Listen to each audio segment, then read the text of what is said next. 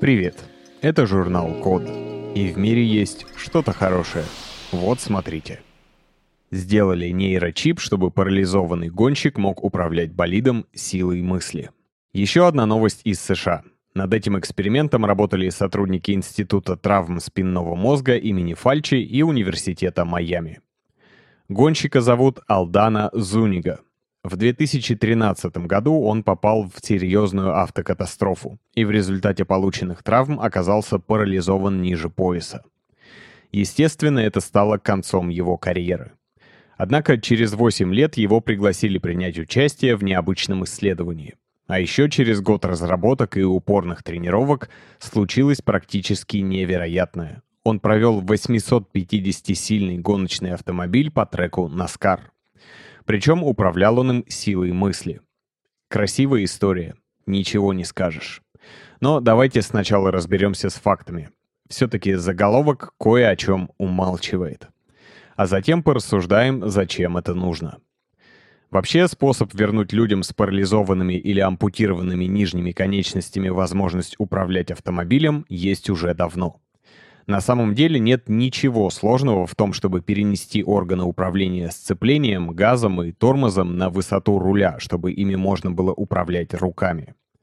Все переоборудование в данном случае состоит в том, чтобы присоединить к педалям систему простых механических рычагов. Одна рукоятка отвечает за сцепление, вторая сразу за газ и тормоз. Если потянуть ее на себя, увеличивается подача газа. Отклонить вперед задействуется тормоз. Правда, во многих современных автомобилях педаль газа больше механически не связана с механизмами подачи топлива. Педаль скорее является просто электронным контроллером, который дает сигналы компьютеру. Так что половина работы уже сделана автопроизводителями. Но это не значит, что ученым было легко. Все-таки для того, чтобы Алдана смог управлять акселератором с помощью мысли, нужно было вживить электрод в мозг и сделать специальный контроллер, который бы преобразовывал нейросигналы в понятные компьютеру машины команды. Если бы это было просто, уверен, что и остальные функции управления повесили бы на этот контроллер. Но это не так. Для управления рулем в этой системе используется шлем, который отслеживает положение головы водителя а тормозить приходится с помощью специальной трубки, в которую надо дуть. В общем, до того, чтобы вести космические корабли сквозь гиперпространство силой мысли, человечеству, похоже, еще далеко. Но без таких ранних и относительно простых, но практических экспериментов невозможно узнать, какие подводные камни есть в таких технологиях. Все-таки тестирование не менее важная часть создания новых технологий, чем, собственно, разработка.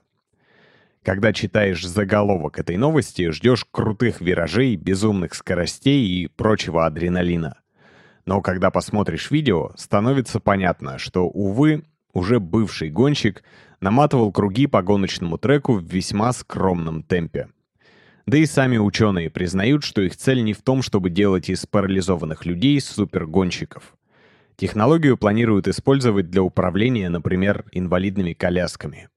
Это не так круто звучит, зато сможет помочь большему количеству людей. А сделать пилотный проект с гоночным автомобилем, видимо, просто способ пиара. И думаю, это тот случай, когда цель оправдывает кликбейтный заголовок.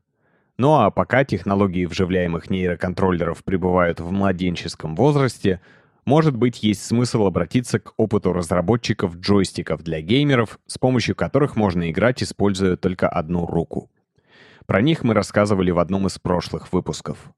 Новость называется «Ютубер модифицировал контроллер Xbox для игры одной рукой». Должен вам сказать, что эти программы мы записываем благодаря поддержке английского от практикума. Это практические курсы английского. Недавно там появился курс специально для айтишников. Если вам нужно Improve English, click the link in the description. Спасибо за внимание. Заходите на сайт The Code Media и подписывайтесь на нас в социальных сетях. С вами был Саша Начито. Скоро услышимся.